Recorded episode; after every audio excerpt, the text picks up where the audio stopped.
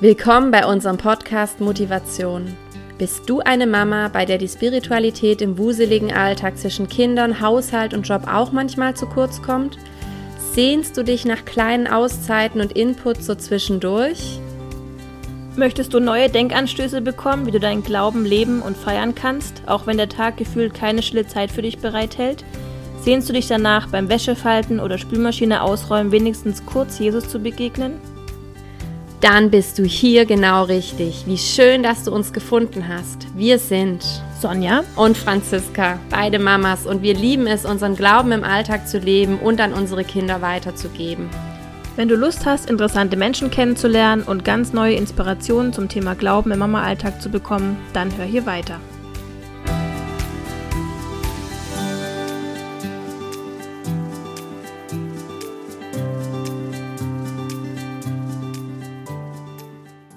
Hallo, liebe Anna, herzlich willkommen bei uns im Podcast. Hi. Hallo, Anna. Wir haben heute einen Special Guest aus Amerika quasi mhm. zugeschaltet. ich stelle dich kurz vor, Anna. Du bist die Anna Simmons, du bist 31 Jahre alt und du lebst mit deinem Mann und euren beiden Kindern in Florida aktuell. Du bist Homeschooling-Mom und Bloggerin und deine Leidenschaft sind vor allem Bücher. Darum handelt es sich auch bei deinem Instagram-Kanal und bei dem gleichnamigen Podcast Fill Your Home with Books. Und wir wollen heute aber nicht über Bücher sprechen, obwohl es, glaube ich, uns auch beiden gefallen würde, Franzi. Mhm, total. ähm, genau, sondern wollten über Glauben leben im Alltag sprechen. Und du nennst es auch ganz gerne Jüngerschaft daheim. Und ich würde einfach direkt anfangen mit der Frage, warum dir das so wichtig ist oder was du vielleicht auch darunter verstehst, was das so für dich bedeutet. Ja, klar. Also ähm, das Wort Jüngerschaft bedeutet für mich, so den Glauben zu Hause auszuleben. Natürlich wird es auch im Gemeindekontext gebraucht, einfach ähm, in dem Zusammenhang Menschen quasi in ihrer Reise mit dem Herrn als Christen sozusagen beim Glauben zu unterstützen, beim, beim, beim Wachsen im Glauben zu unterstützen, an die Hand zu nehmen und ähm, ihnen nicht nur Wissen zu vermitteln, sondern auch wirklich Beziehungen zu haben mit den Menschen mhm. und, ein intimes Level auch dazu haben. Und ähm, mhm als ich junge Mama war, habe ich das erste Mal auch mit durch die Autorin Sally Clarkson, die wir auch ähm, kennen beide. Ne? Mhm. Ich weiß, dass die Sonja sie auch sehr mag. Ähm, ja. Da wurde mir das so klar, was das eigentlich bedeutet, unsere Kinder im Glauben zu erziehen, dass es eben nicht nur ist, ihnen beizubringen, okay, so und so und so geht das Evangelium, obwohl das sehr, sehr wichtig ist, oder Bibelgeschichten vorzulesen, sondern auch wirklich so dieses im Alltag ähm, ihnen zu zeigen, was heißt es eigentlich, jetzt dem Herrn zu vertrauen. Ähm, und wenn wir durch Stürme gehen, wenn wir durch, ähm, durch Tiefen gehen, ne, wirklich so die Dinge, die man nicht planen kann, ne, sie vorzubereiten auf ein Leben, wenn sie dann mal aus dem Haus sind ne, und, mhm. und wir eben nicht mehr sie jeden Abend ins Bett bringen können oder so ne? und wirklich sie an der Hand zu nehmen da. Und deswegen heißt für mich Jüngerschaft in der Familie wirklich so einen realen Glauben zu haben, wo unsere Kinder auch zu uns kommen können und wir auch als Eltern offen und ehrlich sein können mit den Dingen, die wir erleben. Und das Ganze wirklich auch greifbar und persönlich zu machen. Also wirklich so ein intimes Level an, ähm, ja, das Teilen so des Glaubens. Mhm. Mhm. Und was würdest du sagen, wie lebt ihr Jüngerschaft ganz konkret auch im Alltag? Wo erkennst du das so, wo du denkst so, ah ja, das fühlt sich jetzt voll danach an?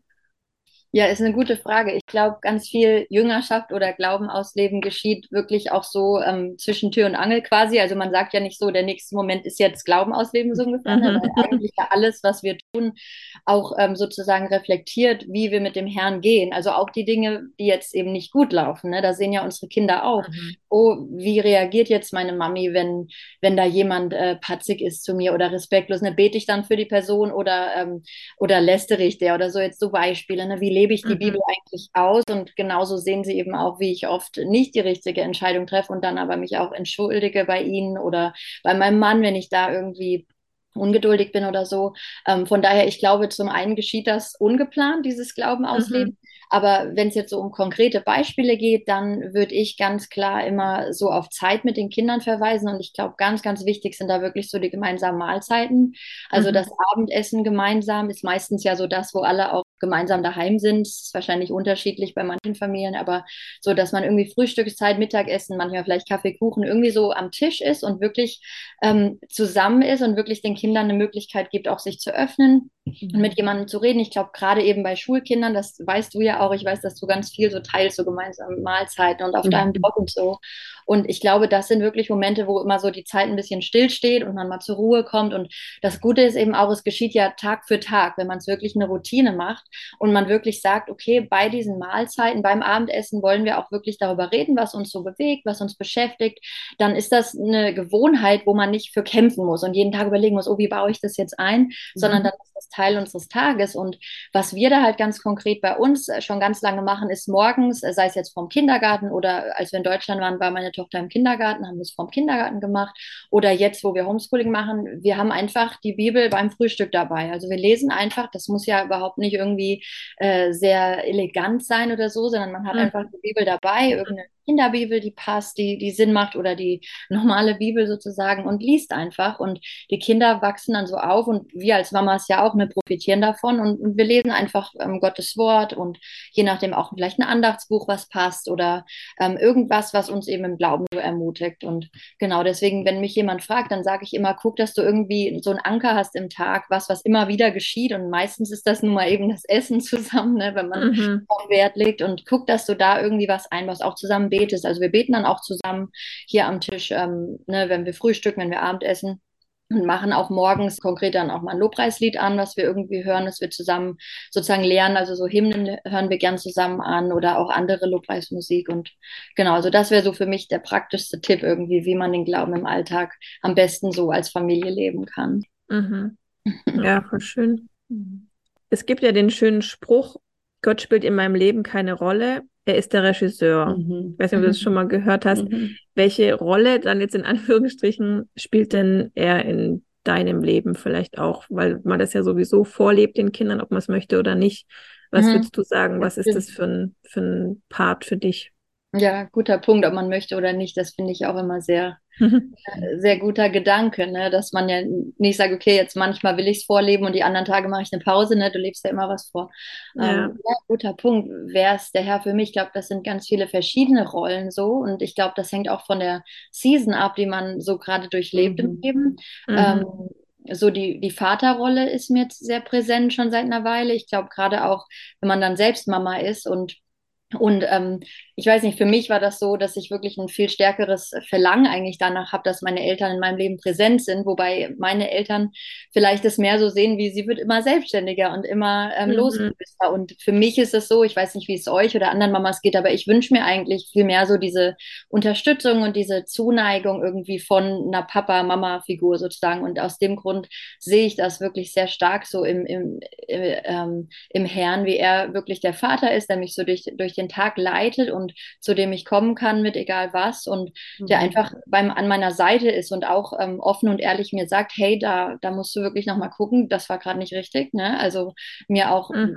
das zeigt, wenn ich, wenn ich Sünde habe im Leben.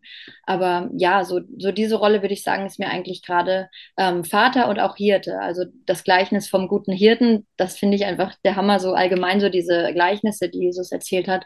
So dieser Hirte, der leitet wirklich und, ähm, und auch erzieht, ne, so liebevoll eben führt und weiß, wann die Schafe Pause brauchen und holt die Schafe zurück zum guten Weg. So, so ich würde mal sagen, das ist das, was mhm. mir eigentlich am meisten präsent ist persönlich. Mhm. Mhm.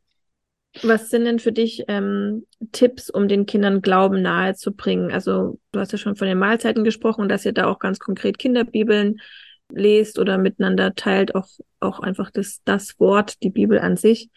Ähm, aber hast du vielleicht Tipps darüber hinaus? Ich weiß, dass ihr auch ganz viele Rituale und so habt, wie ihr das lebt oder sich vielleicht auch weiterentwickelt hat, jetzt wenn die Kinder ein bisschen älter werden. Mhm.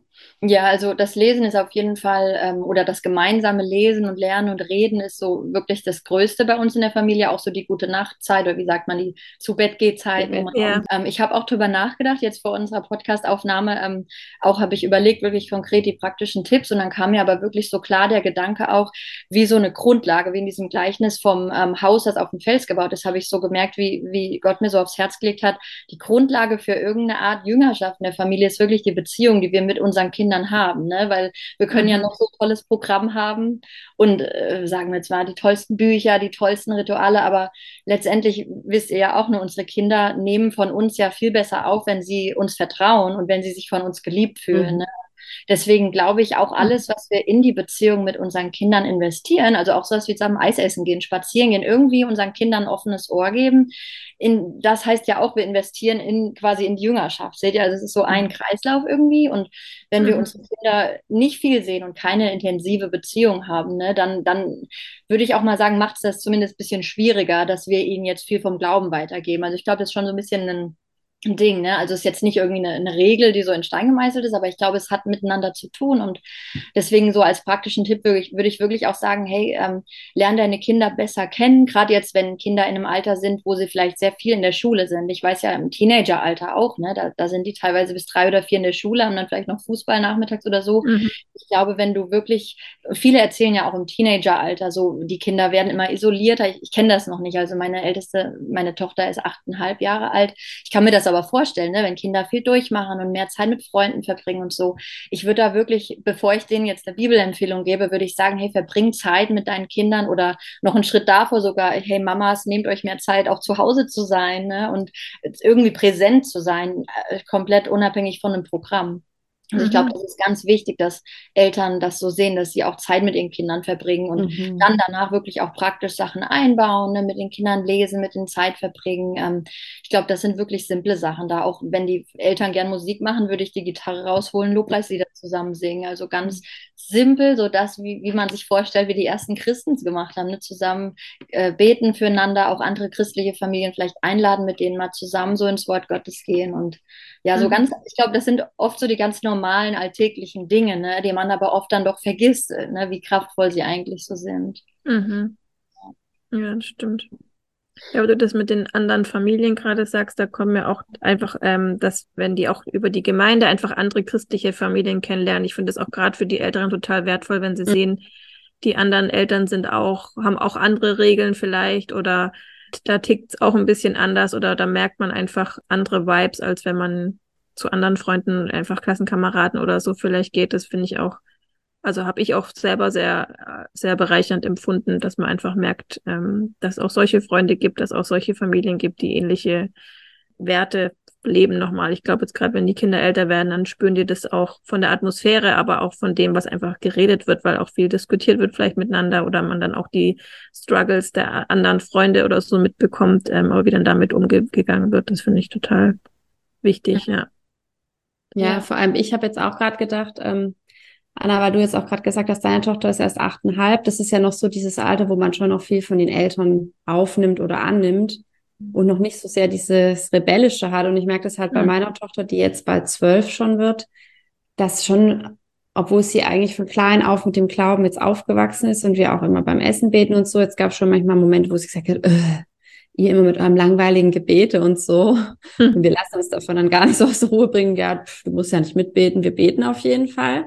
Und ich glaube auch, dass das dann wichtig ist, dass sie dann auch irgendwie Gleichaltrige haben, weil ich mhm. finde, Mama-Herz kann irgendwie auch irgendwie bluten, wenn einem das so auf dem Herzen ist, dass die Kinder einfach ihren Weg mit Jesus gehen und erkennen, wie wertvoll das fürs Leben ist und dann aber eben im Teenager oder im Pubertätsalter sowas kommt, so ist es vielleicht irgendwie uncool. Also immer nur so gewissen Momenten. In anderen Momenten ist dann auch wieder völlig klar, ich glaube an Gott und so, aber so blöde Sprüche kommen dann halt ab und zu, wenn sie irgendwie genervt sind und wenn man dann in der Gemeinde Gleichaltrige Kinder oder Jugendliche hat, die eben den gleichen Weg gehen. Ich glaube auch, dass das echt dann nochmal eine Kraft hat, die, wo, also das kann irgendwie ein Gefühl vermitteln, was vielleicht die Eltern ab einem gewissen Punkt gar nicht so können, weil Kinder sich mhm. dann eher mit den Gleichaltrigen identifizieren.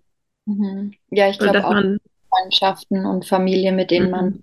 befreundet ist. Und ja, ja das guter Punkt, so der, der Teenkreis oder was auch immer es ist, weil sie haben ja die, ähm, also im Normalfall ist ja so, wenn Kinder jetzt in nicht eine christliche Schule gehen in Deutschland oder selbst in einer christlichen Schule, also ich war auf einer christlichen Schule ähm, und trotzdem, das ist ja nicht so, dass du dann da jeden Tag Teenkreis hast, ne? Also nee. äußere nee. Werte oft und so, aber mein Mann ist auch hier ähm, Lehrer an der christlichen Schule und die haben ja auch nicht die Anforderung, ne, dass irgendwie jemand da einen Jüngerschaftskurs durchgeht, bevor ja. er da die haben halt gewisse Standards in der Schule, was mhm. auch gut ist, ne? Aber mein Mann sagt ja auch, hey, das ist echt krass, was man halt so miterlebt, ne? Weil die können ja, ja auch nur zu einem gewissen Grad das beeinflussen. Und deswegen glaube ich auch, ich glaube, den Einfluss, den Kinder zu Hause haben, der ist, der ist unglaublich stark und der sollte nicht ja. unterschätzt werden. Und gleichzeitig auch müssen wir uns darüber bewusst sein, ne, wenn unsere Kinder ihren Tag in, in einem Umkreis verbringen, der nicht christlich ist oder mhm. selbst auch immer, was man als christlich definiert, aber schon halt Leute, die wirklich auch Gott ehren im Leben, die jetzt nicht nur sagen, ich glaube an Gott, ne, aber schon auch mhm. Gott da mhm. irgendwie ehren und mit in, im Leben so mit einbeziehen. Unsere Kinder brauchen das. Sie brauchen das definitiv, dass sie ja. das sehen. Und ich glaube, Gemeinde ist gut, aber vielleicht gibt es auch sogar Familien, wo man sich mal so ähm, persönlich trifft, ne? Mhm. sagen zusammen grillt oder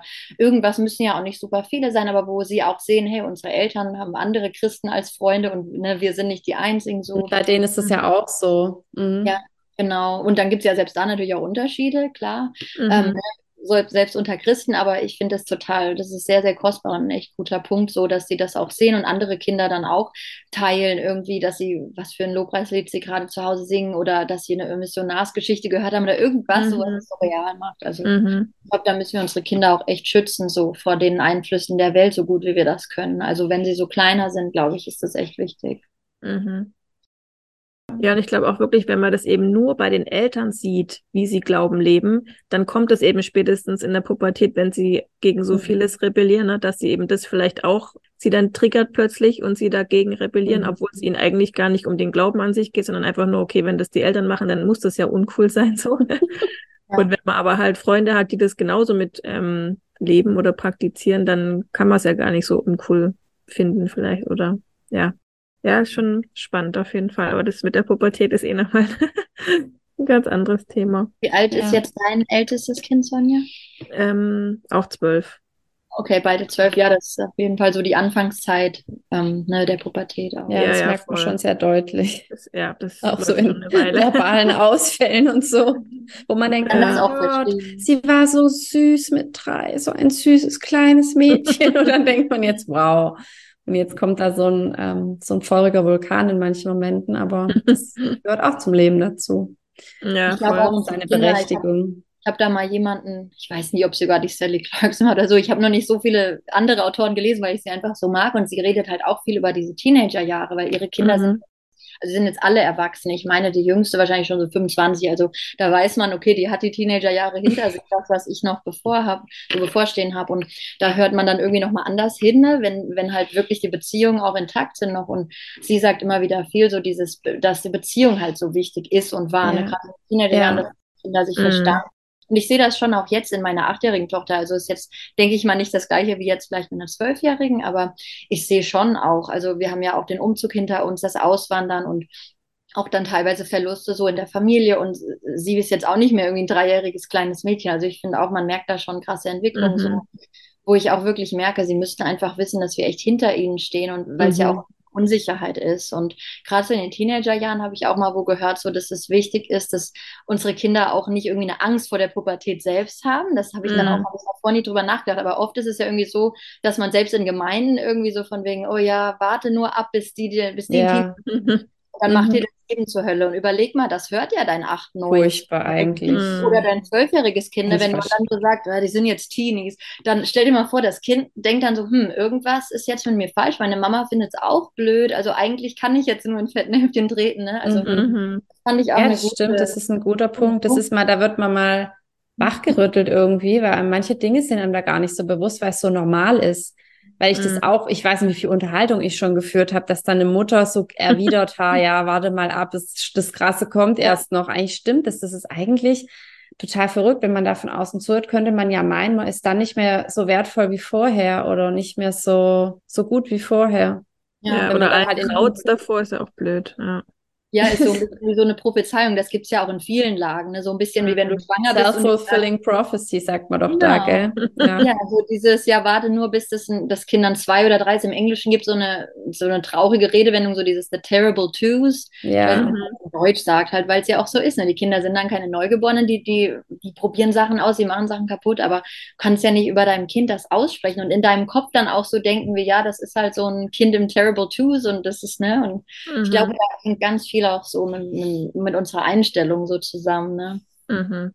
Ja, ich glaube, es kann dann auch schnell passieren, dass man irgendwie das Gute an diesen Phasen verpasst, weil man sehr oft so dieses, ich warte jetzt ab, bis die Phase vorbei ist. Es ist immer schon so ein Aushalten und Aussitzen und eigentlich dann gar nicht mehr so ein bewusstes Wahrnehmen, dass das trotzdem eine besondere Phase ist. Also gerade weil du sagst Terrible Twos, ich meine, ich finde mit zwei sind die Kinder eigentlich so süß, wie dann gar nicht mehr so dieses, sie entdecken, sie fangen an zu reden. Ja. Die einfach so neugierig sind und natürlich haben sie dann auch Wutanfälle, aber wenn man dann mit der Einstellung rangeht, dann kann es sein, dass man das total verpasst, wie schön es eigentlich auch ist. Mhm. Der Pubertät ist es ja nicht anders. Eigentlich, ja. es ist schon eine Phase, vor der man Respekt hat, aber irgendwie kann es ja auch eine Phase sein, wo, weil eben die Kinder älter werden und mehr zu sich selbst finden, so ihre Persönlichkeit entfalten, dass man erleben darf, was habe ich denn da für eine Tochter oder für einen Sohn? Und auch gerade, wenn sie dann vielleicht in ihrem Glauben sich weiterentwickeln. Ich fand das jetzt zum Beispiel in der Gemeinde so toll. Da hatte sich die Tochter von der Sonja jetzt taufen lassen und auch noch, ähm, noch zwei andere. Und auch eben ein junger Mann, der war, glaube Sonja, wie alt wird er gewesen sein? 17 oder 18. 18. Mhm. Mich total geflasht, wenn das so junge Menschen, auch so junge Männer, da vorne stehen und da mit einer Inbrunst einfach von ihrem Glauben reden und sagen, mhm. sie wollen, sie bekennen, dass sie Jesus jetzt in ihrem Leben haben wollen, also vor allem sozusagen einfach bekennen und der dann dieses Wasser da reinsteigt und so junge Menschen, wo man eigentlich denkt, die haben doch noch keine Ahnung vom Leben, mhm. eine Überzeugung da von ihrem Glauben reden. Also ich hätte echt losheulen können. Ich fand das einfach nur so beeindruckend. Mhm. Also auch bei deiner Tochter Sonja, das war einfach, habe ich gedacht, krass, mit mhm. zwölf stellt die sich dahin vor 300 Leute und gibt da ihr Glaubenszeugnis ab und in einer Überzeugung irgendwie mit so einem jungen Alter. Das heißt, die hat mit zwölf mit Gott schon was erlebt, was sie dazu bewegt, wirklich Ja zu sagen. Und das finde ich einfach unglaublich. Und mhm. das ist schon wunderschön. Und da darf man dann auch, glaube ich, wirklich sehen, dass man da mit dazu beigetragen hat, eben dann mit diesem Vorleben, dass man den Kindern da diesen Weg bereiten konnte, dass sie da hinfinden irgendwie mit. Da dürfen wir ja einfach auch unseren Teil mit dazu beitragen. Das finde ich einfach schon sehr wertvoll und ja. können wir uns eigentlich so dankbar sein, dass Gott uns so eine Aufgabe zuteil werden lässt, dass mhm. wir da irgendwie sein Werkzeug sein dürfen. Ja. Ja. Sehr, sehr, sehr ermutigend, sehr schön von euch das mhm. Sehr cool. Ja, ich höre aber auch immer wieder von Mamas, also gerade von ganz kleinen Kindern, nur, ne, dass sie sich Sorgen machen, dass sie eben mal nicht zum Glauben finden und so. Und da denke ich, dürfen wir auch das einfach Gott abgeben, diese Sorge davor oder mhm. ja, den Wunsch. Ähm, und dass wir es eben im Endeffekt doch aber auch nicht eben selbst in der Hand haben. Ne? Ich glaube, es gibt so viele liebevolle Eltern, die das ganz toll gemacht haben, das vorzuleben oder die Kinder damit reinzunehmen und wo es dann aber doch nicht ja so endet oder so weit kommt oder sie wieder ähm, sich irgendwann doch dagegen entscheiden oder so. Und dass man das aber einfach, denke ich, vor allem auch im Gebet begleiten kann oder sollte, ja. ähm, dass man auch dafür wirklich schon von klein auf mit betet, dass sie Gott einfach so kennenlernen dürfen, dass sie sich mal taufen lassen oder dann wirklich auch ein Leben mit ihm gehen. Das ist eben auch nicht selbstverständlich, egal wie man aufwächst, denke ich. Ja, das ja. ist echt nochmal ein guter Punkt, Sonja. Ja. Anna, hast du vielleicht eine schöne Anekdote aus eurem Familienalltag, wo du so gemerkt hast bei deinen Kindern so, dass so, wow, jetzt ist es wirklich irgendwie ins Herz gerutscht beim Kind? Also gibt es mhm. solche Momente oder hast, fällt dir da vielleicht spontan was ein? Mhm. Ähm, hm. Also ich muss sagen, viele Sachen jetzt in den letzten Monaten, da waren mein Mann und ich beide oft total begeistert irgendwie, also unerwartete Kommentare oder Berichte von meiner Tochter so kamen. Also mein Kleiner ist ja mhm. zweieinhalb, das heißt, er hat so Berichte in seiner Sprache, die verstehen wir noch nicht immer so. aber bei ihr, ähm, also na, er ist halt noch kleiner, aber sie reflektiert sehr viel und erzählt sehr viel. Und die Gemeinde, in die wir gehen, die unterstützt einige Missionare. Und mhm. die Missionare kommen dann quasi ja immer wieder mal so auf Heimatbesuch und berichten von ihrer Arbeit. Ich glaube, ja. das ist ganz üblich ne? Und mhm. aber gefühlt sind das echt, ist das echt oft. Also ähm, genau, und da war, da habe ich auch gar nicht mir so viel bei gedacht. Ich habe gedacht, das finden sie bestimmt interessant, ne? Aber da war sie wirklich ein paar Mal dann so bewegt davon, halt einfach diesen Bericht zu hören, der war auch noch nicht mal für Kinder eigentlich gedacht. Also eigentlich werden mhm. die Kinder betreut und die machen das immer so getrennt bei uns in der Gemeinde und unsere Tochter will aber eigentlich immer lieber so hören, was wir halt so mitkriegen. Das kommt mir bekannt vor. Ja, und das finde ich auch schön. Ich, das ist ein ganz anderes Thema, aber ich finde, man muss nicht mhm. Familien immer so trennen. ich weiß auch nicht. Also ich finde ähm, das schon schön, wenn man auch als Familie mal was erlebt. So. Und mhm. ähm, genau, und das war halt für sie, also das hat sie scheinbar so beschäftigt, dass sie wirklich danach jetzt auch jedem, also im Supermarkt, jedem erzählt, sie wird auch mal Missionarin werden werden und nach Asien gehen. Also das, ist für sie ganz klar. Und ähm, das war auch jetzt wirklich nicht was, wo wir irgendwie so selbst den Eindruck hatten, so klar, das ist eine schöne Sache und da sind wir natürlich nicht dagegen, das finden wir toll, aber das kam wirklich so von ihr oder von Gott. Ne? Gott mhm. hat ihr das aufs Herz gelegt und sie ist jetzt natürlich noch jünger, man weiß nicht, wo es hinführt, aber es ist jetzt schon seit gefühlt einem Jahr oder so, also einem halben Jahr oder so, dass sie wirklich erzählt, sie wird mal nach Japan gehen, das ist für sie ganz klar und wird da Missionarin sein. Mhm. ja, das finde ich einfach schön, dass das für sie halt mhm. halt real ist, auch dass es nicht nur Christen gibt hier, wo wir wohnen, so ja. ungefähr, sondern dass das so eine Global-Sache ist, ne? Und auch von Christen zu hören, die vor Jahren gelebt haben und irgendwie, dass das so ein Full-Circle-Ding ist. Also das merken wir bei ihr mhm. immer mehr, dass sie nicht nur so dieses, wir als Familie machen das so, sondern wie ihr halt auch gesagt habt, ne, dass das sehr besonders ist, wenn man auch sieht, dass es auch andere Christen gibt, ne, die mhm. eben so machen und nicht so tolle Komforts, sagt man, die es nicht so bequem haben wie wir ja. hier so in den Ländern, ne? Und ja. ja. Also das war schon was Besonderes so für uns als Ja, Eltern. total. Schön, ja. Das ist lustig, weil meine Schwester fliegt genau jetzt gerade, wenn wir das aufnehmen, nach Thailand als Missionarin mit ihrer Familie. Ah, jetzt sitzen sie gerade im Flieger. Gerade aus starten jetzt ihre, ihr, die starten jetzt? Das ist so ja, also sie waren schon in Thailand und jetzt, äh, jetzt waren sie zwei Jahre in Deutschland und jetzt starten sie ihr eigenes Projekt dort quasi. Das ist echt mit also Kindern genau auch? nach Asien. Äh, eine Tochter haben sie ja. Wow. Das ist toll. Also da bin ich auch, ähm, also Gott gebraucht auch unsere Tochter da, dass mein Mann und ich immer mehr Interesse daran haben, selbst mhm. auch mal ins Ausland zu gehen. Ich höre immer mehr so Geschichten. Ich weiß auch nicht, ich habe irgendwie immer gedacht, ja, Missionare, ich, für mich war das nicht so greifbar und jetzt wird das gefühlt immer greifbarer so, dass man auch mal für eine Zeit ins Ausland geht und da, mhm. da, da so sieht, wie die Menschen da leben und den Glauben teilt und so. Das mhm. ist natürlich toll, als Familie sowas machen zu können. Ne? So Missionseinsätze auch, denke ich, das ist sowas. Da kannst du mhm. zwar zu Hause deine Routinen haben, ja. aber ich gern mal auch mal so zwei, drei Wochen, wenn man so in den USA lebt, dann gehen halt viele so in diese ähm, Zentralamerika-Länder, wo es halt auch teilweise sehr ärmliche, so, wie sagt man, ärmere so Zustände sind. Und ähm, das habe ich schon oft gehört, dass Familien dann mal ein, zwei Wochen wo mithelfen, wirklich auch in einem mhm. Hilfseinsatz. Und ich glaube, mhm. das macht natürlich auch nochmal einen anderen, da merkt man so, der, der Glaube hat Beine oder wie sagt man? Mhm. ja, wird greifbar so. Ja, ja, das ist richtig cool, wenn man sowas mal mitmachen kann. Ich glaube, das ist eine mega Horizonterweiterung auf ganz vielen Ebenen für die ganze Familie. Total.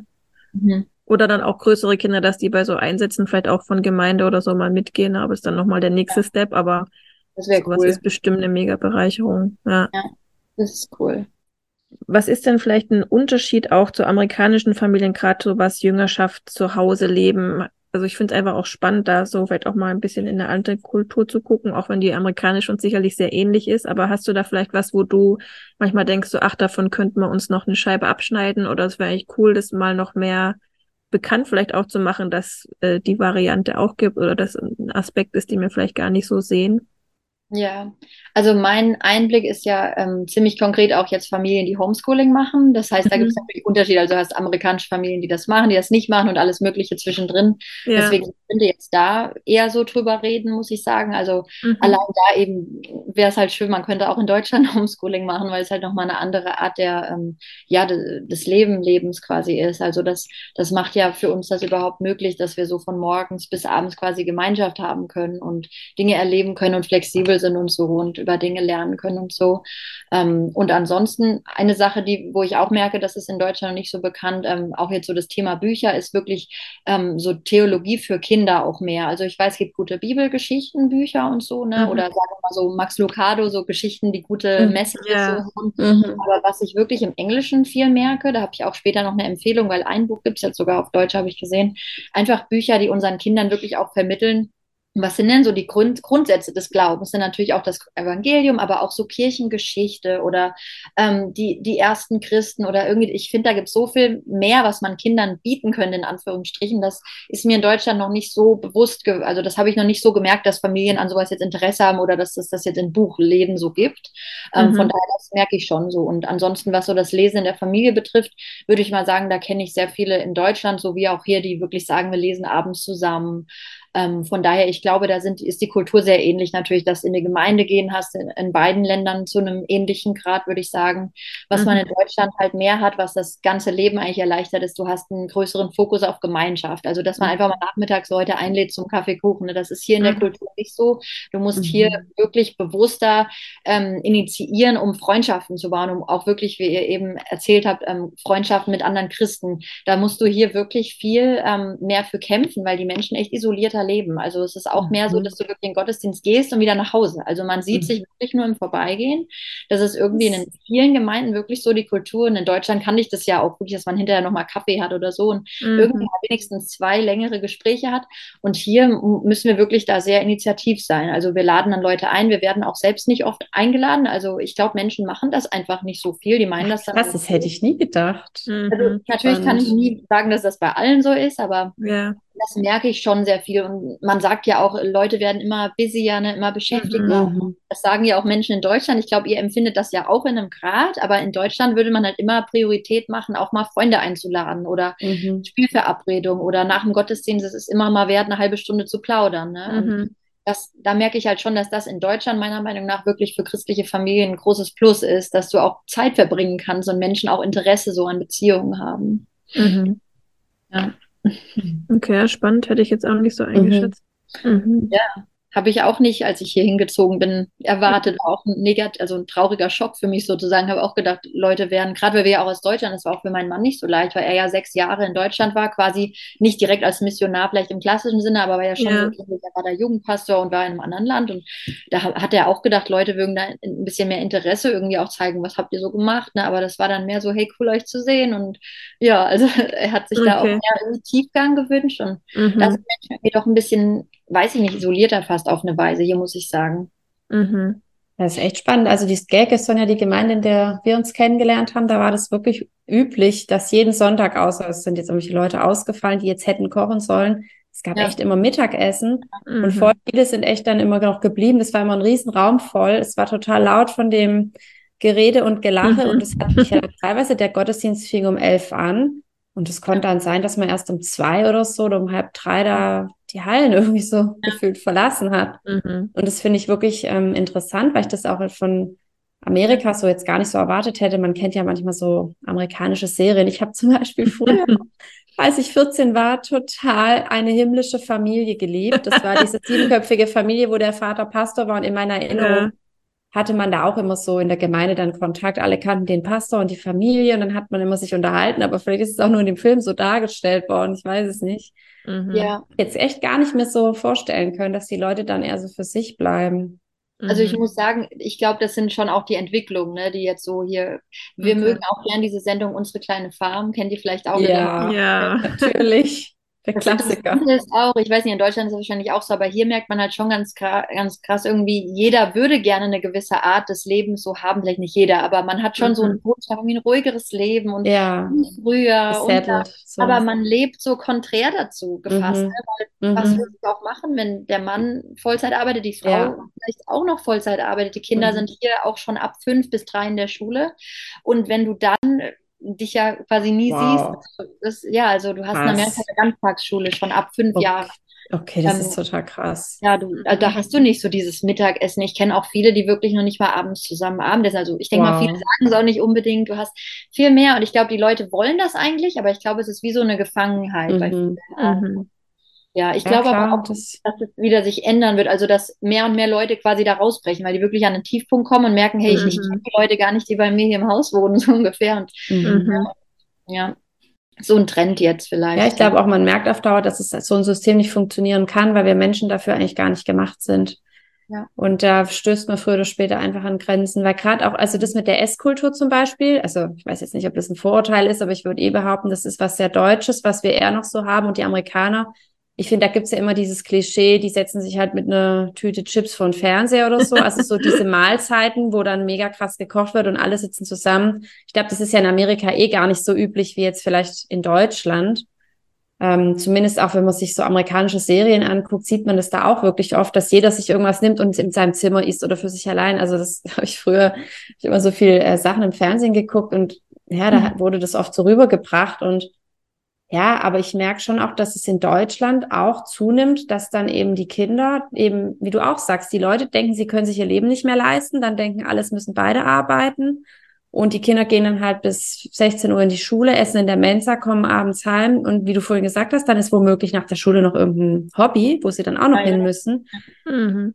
Und es ist ähm, meiner Meinung nach wirklich so, dass dieses gemein, also ich habe das jetzt erst kürzlich wieder von irgendjemandem gehört, ich weiß gar nicht mehr in welchem Zusammenhang, aber diese gemeinsamen Mahlzeiten, das sind das absolut Wesentlichste. Darauf beruht und basiert eigentlich alles. Das ist dann völlig wurscht, ob man am Wochenende besondere Ausflüge macht oder nicht, aber mhm. dieses gemeinsam an den Tisch kommen und da reden und essen, das ist einfach ja. das Wesentliche. Ja. Bin ja, da bin ich froh, dass, froh, dass wir das bis jetzt immer so Gell? hingekriegt haben, wegen, wenigstens ja. abends so fesch vor. Ja, einfach so simpel, ne? Und da dürfte auch. Ja, glaub, das muss ja gar nichts Großartiges sein, aber einfach diese mhm. Gemeinschaft irgendwie. Und wie du sagst, es passiert dann meistens auch automatisch, dass, ähm, dass die Kinder anfangen zu reden, weil es hat ja dann doch jeder ein Mitteilungsbedürfnis. Ja.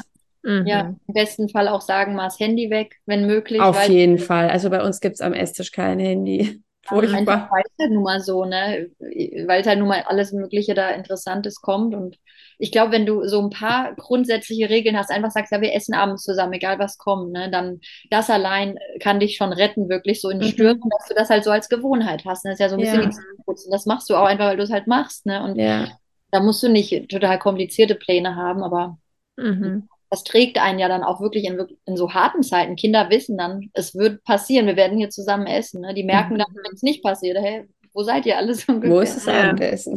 Ja, wo ist das Essen? Essen ist ja auch wirklich so Comfort. Man sagt ja auch Comfort Food, ne? Das Essen ja auch, dein Körper braucht das ja. Also es ist ja mhm. wirklich auch genießen. Und die Sally Clarkson wieder, die schreibt ja auch viel über das Thema Essen, dass das wirklich was ist, was genossen werden sollte. Ne? Ja. Mhm. ja. Ja, meiner Tochter ist es echt süß. Die hat es jetzt schon manchmal also ich weiß nicht, ob ich das als Kind gesagt hätte, aber die geht manchmal so in die Küche, guckt auf die und sagt so, gell Mama, es gibt ja jetzt gleich Mittagessen. das Mittagessen, weil am Wochenende ist es dann schon manchmal so, dass aufgrund, wenn man irgendwas anderes vorhat, das dann vielleicht nicht zu der Uhrzeit stattfindet oder dann vielleicht sogar tatsächlich mal ausfällt und dafür dann halt abends was Warmes gekocht wird oder so. Aber daran merkt man, dass die Kinder es tatsächlich, es ist nicht egal. Also die Kinder haben das wirklich verinnerlicht und denen fehlt dann, mhm. wenn es plötzlich nicht stattfindet. Ja. Ist, ja. ja, wirklich schön. Ja. Dass es eben wirklich nicht umsonst ist, weil es gibt dann ja auch vielleicht Menschen, die denken, ja, wofür mache ich das eigentlich? Die Kinder streiten eh nur am Tisch. Mhm. Ähm, das gibt's ja übrigens auch. Also ich finde, Mahlzeiten können auch sau anstrengend sein, wenn ja. die Kinder sich unter den Tisch treten und streiten. Aber ähm, man oder merkt die Kinder halt, nicht ordentlich essen oder dabei schreien, weil sie den Blumenkohl nicht mögen, wie unser Genau. Aber am Ende vom Tag, das kann sein, das, das ist ja vielleicht auch dieses, alle Gefühle kommen dann da irgendwie raus am Tisch oder weiß ich nicht. Mhm. Aber wenn es dann nicht stattfinden würde, das wäre auf gar keinen Fall recht. Also stattfinden ja. muss es auf jeden Fall. Das ist echt so, die brauchen das. Die wissen das ja oft gar nicht, wie sie es Das ist auch so, eine, so ein Gefühl von Stabilität und Sicherheit. Ja. Mhm. Und auch gerade mit dem Beten, ich denke auch so dieses, selbst wenn dann auch die Kinder ein Alter bekommen, wo sie sagen, es ist uncool zu beten oder sie wollen nicht beten oder können wir einfach jetzt sofort essen, ich habe jetzt Hunger, wieso müssen wir jetzt noch beten? Mhm. Ich finde es so gut, wenn man dann als Erwachsener trotzdem stoisch, auch wie du sagst, jeden Abend essen, trotzdem das Beten auch jeden Tag, wie so eine Gewohnheit, wie Zähne putzen, mhm. weil das ist einfach nicht umsonst, das pflanzt wie so ein Samen irgendwie, also so stelle ich es mir immer vor, so in die Herzen rein von den Kindern. Mhm. Und ähm, das wird da irgendwann aufwachsen. Ja. Also aufblühen. Das, mhm. das, sieht man nicht immer, die Frucht direkt. Das nee, genau. Das dauert manchmal einfach seine Zeit. Und ich bin echt immer der Überzeugung, dass es sich irgendwann zeigen wird. Auch was du vorhin gesagt hast, Sonja, dass viele Angst haben, dass die Kinder vielleicht nicht zum Glauben kommen. Klar, es gibt ja immer die Beispiele. Man kennt bestimmt immer, jeder kennt irgendeine Familie, mhm. wo man dann sagen kann, der oder die ist im jungen Erwachsenenalter davon abgekommen oder wie auch immer. Aber ich bin wirklich der Überzeugung, es ist nichts umsonst und ähm, Gott ja. sieht eh immer das ganze Bild und es ist eigentlich so ein gutes Gefühl zu wissen, wir sind die Werkzeuge, aber es ist gar nicht unsere Verantwortung, dass wir es irgendwie hinkriegen müssen, sondern mhm. wir dürfen einfach unsere Dinge tun und Gott macht das andere. Und das finde ich eigentlich immer so schön, dass wir mhm. dadurch die, dass er uns diese Last ja eigentlich abnimmt. Wir sind nicht verantwortlich, dass die Kinder das irgendwann haben, sondern wir müssen einfach nur mit unserem Herz das irgendwie weitergeben und alles mhm. andere macht er dann. Mhm. Ja, Gott schenke, gibt es auch den Vers, ähm, ich kriege immer nicht die Reihenfolge auf die Reihe, aber der eine pflanzt, der andere gießt und Gott schenkt das Wachstum, ne? Ja. Da geht es um, ich glaube, Paulus, Apollos und so. Also wirklich so mit der, ähm, mit der Grundaussage eben, ne, jeder hat so einen Teil, ne? Und ja, so genau. allgemein, ne? Der eine erzählt vielleicht das Evangelium, dann eine andere Person, ich meine jetzt so allgemein, ne? eine andere Person gießt das Ganze weiter und Gott ist aber der, der das Wachstum ja. Mhm. Ja, dass halt jeder bei diesem Riesenbild immer so ein Stückchen mit reingibt. Ich, ich sehe ja immer dieses Mosaikbild, das aus vielen Teilen besteht und je mehr Jahre vergehen und je mehr Zeit vergeht, umso mehr darf man dann vielleicht dieses Bild einfach sehen und erkennen und dass das, das geht halt nicht innerhalb von einem Jahr. Also ich habe das in meinem Leben schon so oft erleben müssen und dürfen, dass alles, was Gott so vorhat, ist halt ein Prozess. Und ja. das geht nicht in ein paar Tagen. Und da muss man einfach, ist halt immer wieder auch dieses Vertrauen, was wir ihm dann mhm. halt auch geben müssen. Ja. Und das finde ich auch immer eine gute Glaubensübung. So dieses auch, was mhm. du vorhin gesagt hast, wir gehen einmal mit dem Vater, aber eben auch mit dem guten Hirten, der halt mit uns geht, uns den Weg irgendwie zeigt, auch wenn es halt mal das dunkle Tal ist oder der schwierige Weg oder der steinige Weg. Ja. Mhm. Ja, ja, ich glaube, dieses bigger picture sagt man ja auf Englisch so, to have the big picture. Und meine, ich denke da immer, so mhm. wie du jetzt vom Mosaik sprichst, ich denke da oft an ein Puzzle. Ich habe das mal wo mhm. gehört. Du siehst ja, wenn du ein paar Puzzleteile hast, noch nicht, was das werden nee. soll. Nee, das sieht man noch gar nichts. Das sieht man nur Farben und denkt, hä, was soll denn das ja, sein? Bei so einem tausend Teile Puzzle finde ich das oh immer oh, ja? so krass. Das ist immer sehr unübersichtlich. Oh, ich liebe das ja auch zu puzzeln so. Es ist immer gut zu wissen, dass Gott eben das Gesamtbild so schon kennt und im Kopf ja. hat. Auch gerade so bei dem Thema Teenager, das kam mir jetzt gerade wieder so im Kopf oder allgemein, wenn unsere Kinder irgendwas durchgehen, ist, glaube ich, gut, wenn wir dann auch so unsere Kinder sehen mit diesen Augen von wegen, das ist jetzt nicht alles, ne? Unsere Kinder ja. werden, irgendwann ist mein Kind, weiß ich, in zehn Jahren selbst Mama, ne? Und mhm. was will ich meinem Kind für, oder was für eine Mama hätte ich mir als Teenager gewünscht? Ne? Und ich glaube, mhm. da einfach so diese stabile Person, die mich liebt, egal was ist und trotzdem trotzdem mir auch Grenzen zeigt. Ich weiß nicht, ich weiß, es klingt leichter, als es im Alltag immer ist, aber ich glaube, so die Grundlage, ne, dass, dass wir uns da nicht aus der Ruhe bringen lassen, weil Gott eben das gesamte Bild so in seiner Hand hält. So. Mhm. Ja, toll. Anna, was würdest du denn jemand raten vielleicht oder ähm, zusprechen, der jetzt sagt, so, oh ja, stimmt, eigentlich möchte ich das bewusster wieder auch in meinen Alltag oder in mein Familienleben mit reinnehmen, so Gott wirklich auch ähm, als Teil davon zu sehen. Ich finde, es gibt auch diesen ähm, schönes Komm, Herr Jesus, sei mehr als ein Gast. Oh. Weil da gibt es ja diese einigen, das also ist ja cool. Tischgebet eigentlich und das finde ich auch das total, Tischgebet. Ja. Genau. Das andere, ich sei mehr als ein Gast, sehr gut, ja. Genau. Was würdest ja. du da vielleicht jemandem noch zusprechen, der sagt so, ah, wo soll ich jetzt anfangen? Oder ich habe das irgendwie auf, aus Herz jetzt bekommen. Ähm, mhm. Wie kann ich da einfach in die Umsetzung kommen? Ja, ähm, ich glaube, was mir persönlich hilft, von die Persönlichkeit, die ich so habe, mir hilft, wenn ich mich einfach mal hinsetze und mal so aufs Papier bringe, was ich so für Gedanken habe.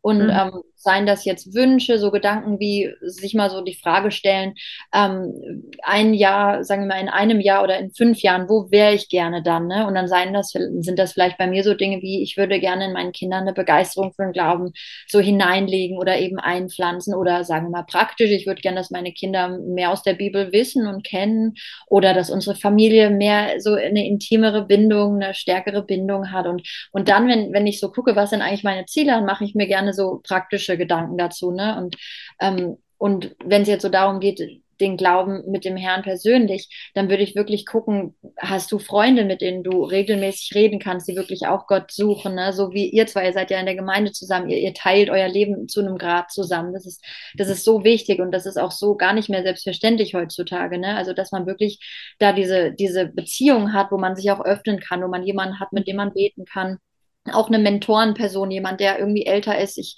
hoffe und wünsche wirklich jedem, dass er da irgendwie jemanden hat, der ihm so ins Herz kommt. Und man denkt, ja, die Person, der würde ich vertrauen. Vielleicht ist es eine Freundschaft, die man schon lange hat oder jemand in der Gemeinde und sich wirklich öffnen und sagen, hey, ich bin da irgendwie an einem Stillstand oder ich komme da nicht weiter oder ich brauche jemanden, der mich so an die Hand nimmt. Und dann natürlich die, die täglichen Dinge einfach so ins Wort zu gehen und zu beten. Und ich glaube aber gerade im Mama-Alltag brauchen wir auch einfach so diese Gemeinschaft und so dieses Wissen. Wir sind nicht allein. Wir haben alle unsere Schwierigkeiten im Mama Mama sein. Weil das mhm. ist sowas, was mich entmutigt ist, wenn ich so denke, Mann, der Tag war hart und dann irgendwie denkt man oder man nimmt so an, dass ich halt besonders, jetzt vor allen Dingen, ne, so gerade ich, so mhm. mein Tag war jetzt schlecht. Und wenn man dann so weiß, bei den anderen gibt es auch Herausforderungen, dann merkt man auch mhm. vor allem, mhm. wow, das war ein so kostbarer Tag, da waren so viele schöne Dinge und ja, auch diese Herausforderungen. Ein Tag nach dem anderen wird mein Kind darin wachsen und die Erziehung wird besser klappen, Schritt für Schritt. Ne? Und ich glaube, so, das ist echt wichtig als Christen, dass wir da den Austausch haben und uns nicht isolieren, weil ich glaube, diese, diese Einsamkeit, die die, bringt auch oft uns zu so einem Stillstand im Glauben.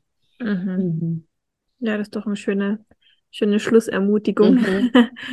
Vielen Dank da auch für den Einblick, wie du da rangehen würdest. Das glaube ich, ähm, kann man auf jeden Fall was für sich auch selber mitnehmen. Anna, wenn man von dir noch mehr mitbekommen, lesen, sehen, hören möchte, wie kann man das denn machen? Ähm, ja, also ich habe auch bei Instagram eine Seite, die kann man auch bei Facebook finden. Ähm, das äh, nennt sich Königliche Kinderbücher. Und zwar stelle ich da christliche Bücher vor, auch welche, die nicht speziell christlich sind, aber gute Werte haben, die man gut als christliche Familie gebrauchen kann. Ich stelle gerne dort ähm, Kinderbibeln vor, auch manchmal sagen wir mal ein Andachtsbuch für eine Mama. Mhm. Und ja, da schreibe ich dann ein paar Zeilen dazu, gehe ein bisschen ins Detail und ja, da kann man mir gerne auch eine Nachricht schreiben. Ich versuche auch immer wieder mal so das Thema Jüngerschaft anzusprechen dort und Familien irgendwie zu ermutigen, weil das für mich doch so Hand in Hand ist. Ne? Also mhm. das der Grund, warum ich Bücher so mag oder Bibel oder so, ist eben das the bigger picture so, ne, weil es eben mit unseren Kindern die Beziehung ähm, stärker macht und wir wirklich unseren Kindern mit einem guten Buch auch wirklich was Gutes mitgeben können. Und das ist so meine, meine Leidenschaft, muss ich sagen, ja. Also mhm. ich gerne von anderen und kann man mir gerne schreiben und oder mich auch nach Buchtipps irgendwie fragen. Das liebe ich auch, wenn Leute was Konkretes suchen da irgendwie. Mhm. Ja, mega. Das tun wir gerne in die Show Notes mit verlinken. Mhm. Und was motiviert dich denn ganz persönlich so in deinem Familienalltag als Mama? Was motiviert mich? Hm also ja, das hatten wir jetzt eigentlich schon viel, aber wenn ich wirklich so entmutigt bin, dann hilft es mir wirklich immer so zu denken, okay, das ist ein Tag von ganz vielen Tagen und alle Dinge, die jetzt gerade herausfordernd erscheinen, die werden in einer Woche, in einem Monat, in einem Jahr wieder an einem anderen Punkt sein, wenn ich einfach treu am Herrn bleibe und wenn ich so mit ihm durch den Tag gehe und klar, diese, dieses Bewusstsein, Gott läuft mit mir hier durch diesen Tag und ich bin nicht alleine und ich bin nicht die einzige und nicht die erste Mama, die das hier erlebt. Das haben mhm. schon viele vor mir hier erlebt und und ähm, oder egal was das Erleben, sagen wir mal, ist, ob es jetzt, sagen wir mal, ist, eben ein kleines Kind zu erziehen, wo es immer wieder Herausforderungen gibt, so dieser Art, oder vielleicht gehen die älteren Kinder wodurch, wo man nicht genau weiß, wie kann man ihr Herz erreichen, oder auch einfach de, die Menge an Hausarbeit, die halt eben auch nie wirklich endet. Ne? Mhm. Und sei es was auch immer, Dinge, die gar nichts mit der, in, mit der Familie selbst zu tun haben, sondern irgendwie auf einem lasten.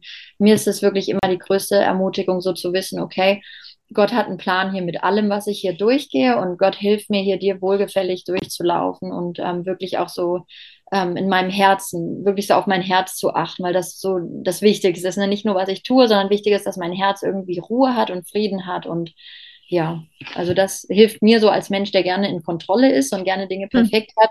Das ist für mich wichtig, einfach so dann zu wissen, okay, es wird nie perfekt sein und es bringt auch nichts danach zu suchen, darauf zu warten, aber ich tue jeden Tag so meins und, und Gott wird mir zeigen, was für jeden Tag so dran ist. Mhm. Mhm. Ja, vielen Dank, Anna, dass du uns da so mit reingenommen hast in dieses wichtige Thema. Danke für alle Tipps mhm. und auch, genau, wenn man noch auf dich zugeht, denke ich, kann man auch noch viel lernen oder dazu gewinnen. Ja, ähm, das war sehr inspirierend. Vielen Dank dafür. Ja, auf jeden Fall. Ja, es war richtig schön, mit euch zu sprechen. So, ich würde es gerne ähm, noch öfters machen. Hat wirklich Spaß gemacht und ist für mich ermutigend, einfach zu hören, auch Mamas, die so an der wie sagt man, an der Front. Ich weiß nicht, manchmal ja. habe ich eine Rede, Redewendung. An der Mama-Front. Ja, die halt einfach so im Alltag, ihr seid halt voll dabei. Man kann ja nicht eine Woche Pause machen, ne, vom Mama ja. sein. Ja.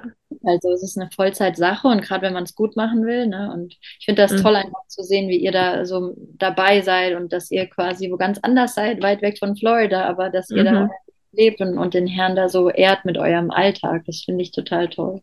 Mhm. Ja, danke schön. Dann ganz viel Segen für dich und ja. euch weiterhin in Florida und wir hören und yes. sehen uns bestimmt ganz bald wieder. Dankeschön. Bis dann. Bis Tschüss. bald, Anna. Mach's gut. Tschüss.